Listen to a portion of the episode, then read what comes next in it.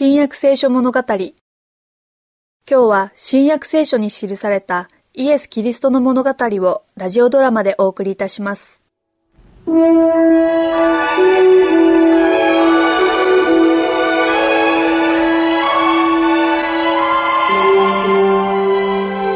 遅いから本を読むのをやめて寝たらどう？わかってるよ、お母さん。でも僕は、僕はうんと勉強して知識を身につけたいんだ。でも、お前が読んでいるのは聖書だよ。そうだよ。聖書から学べることはたくさんあるんだ。聖書を読んで研究する人は誰でも元気づけられ、知識を身につけることができるんだ。だったら仕事を減らして、その分勉強時間を増やすことね。適当な睡眠と休息を取らないとダメよ。お父さんが亡くなってからは、僕が家の中心となって生活を支えなければならないんだ。だから働く必要があるんだよ。でもお前はまだ若いんだから、若者らしく楽しく遊ぶ時間も持たなくちゃ。それにお前は。お母さん、僕は十分に楽しんでるよ。働くことが好きだもの。一人前の立派な人間になって、いろんなことをやり遂げるのは楽しいよ。僕は世界で誰よりも素敵なお母さんの世話をさせてもらってるんだから、こんな嬉しいことはないよ。お前のような息子を持って嬉しいよ。お前は一人前の立派な人間だ。でも私は、やっぱり、仕事や勉強を控えめにして、若者らしいいろんな。この前の安息日に休んだばかりですよ。それに安息日の前日の大部分と、安息日の翌日も。あ、僕はカペナウムへ行ってきたんです。若者の行くところじゃないわ。ただ礼拝して、ナザレのイエスとかいう新しい教師の話を聞くだけでしょでもお母さん、イエスという人の話を聞いたり、その姿を見ることほど楽しいことはなかったよ。もちろん、素晴らしいお母さんにいろんなことをしてあげることは別だよ。それを聞いて、お母さん本当に嬉しくて泣けてきそうだよ。ところでお前は、お前はイエスが救い主であることを確認するために聖書の勉強をするつもりだと言ったね。本当かい？もちろん、彼こそがメシア、救い主だ。はっきりそう言えるの？もちろんだとも。どうして？議会でさえイエスをメシアとは認めていないんだよ。まさにそのことについて数多くの預言者がいろんなことを書いてきたんだ。とてもたくさんのことをね。だからイエスがメシアだと信じないわけにはいかないんだ。そういえば、お母さんも知ってるように、イスラエルのすべての母は自分の息子が、あるいは息子たちの一人がメシアであってほしいと何百年も、いや、何千年もの間望み祈ってきたんだ。とうとうそれが実現し、ヨセフの妻のマリアがその幸運な母になって、イエス、つまりメシアで、まさに神の御子であるイエスを生んだんだ。さあ、今はとにかく、お前は休む必要があるわ。ところで、明日の仕事は？ブドウ畑の刈り込みを始めるつもりだけど？そりゃ大変な仕事だよ。ぜひ疲れを取っておかなくっちゃ。もう寝たらどう？わかったよ、お母さん。寝るよ。おやすみ。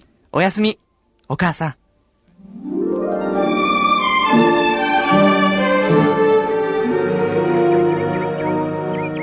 やあ、おはよう。あ、おはようございます。幸せそうだね。大変な重労働なのに。僕は働くことが好きです。わしもそう思うし、この小さな村の誰もがそう思ってるよ。我々は皆、君がお母さんの世話をする姿を見て頭が下がる思いなんだ。ところで、他でもないんだが、ぜひ一つ尋ねたいことが。何ですか？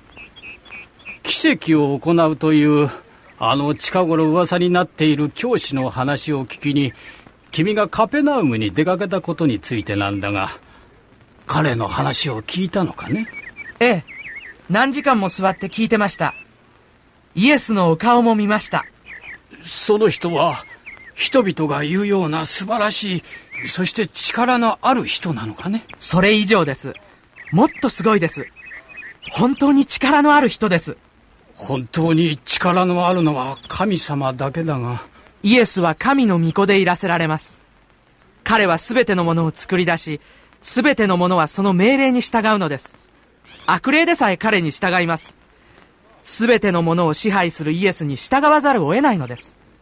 心から信じているようだね信じています。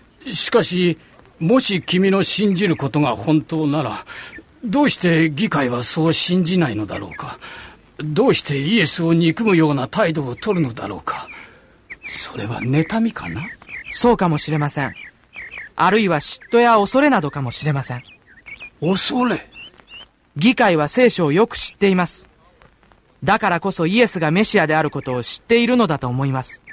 けれども、議会の人々は利己的で偏屈なので、イスラエルの人々に対する力や影響力がイエスに奪われることを恐れているのです。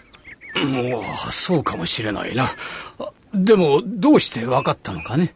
直接聞いたわけではありません。ただ、事実や実際にあったことからそう考えられるだけです。私には信仰があり、その信仰は、あ、あお、おい、どうした？痛みが、ちょうどここです。何かわしにできることでも？家に、連れて行ってください。わかった。さ、わしのここに捕まって。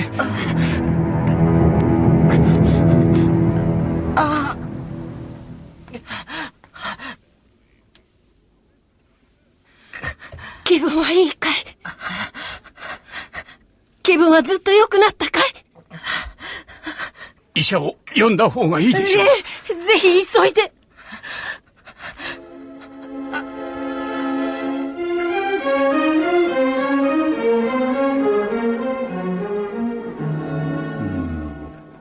どんな状態ですか先生？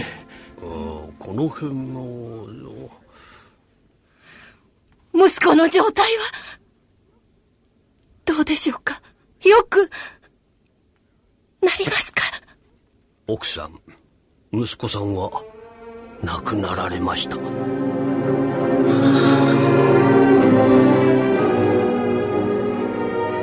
息子さんは立派な若者で村の者はみんな好意を持ち尊敬してましたお葬式の心配はなさらずに私が全て取り計らいます。もしもやるし棺も担ぎます。もしあなたが自分でなさるとおっしゃるなら別ですが。いいえ。私の息子は。その頃イエスと弟子たちと数人の人たちはカペナウムを去りガリラヤの丘を横切ってナインの小さな村に向かっていました。彼らはその村の近くに来ました。葬儀の列です先生。前の方に棺があります。村人が皆泣いているところからすると誰からも好かれていた人物のようです。でも死んだ人はもう。ペテロ。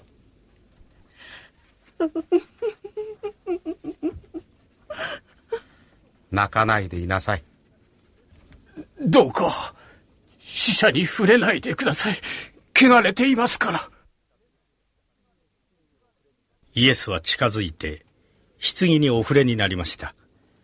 棺を担いでいた人たちは立ち止まり、回想者たちの悲しみは次第に希望へと変わり、皆、棺の周りに集まりました。皆、ここにいる人、イエスが病気を治し、悪魔を追い払った人であることを知っていたのです。死もまた、イエスの力の支配下にあるのでしょうか。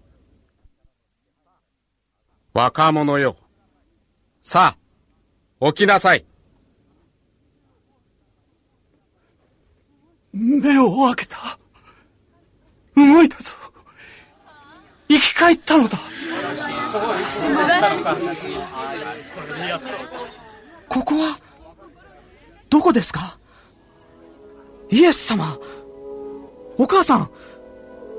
これは葬儀の列ですか？私は、死んでいたのですか？でも今は生きているんだよ。イエス様が生き返らせてくださったんだよ。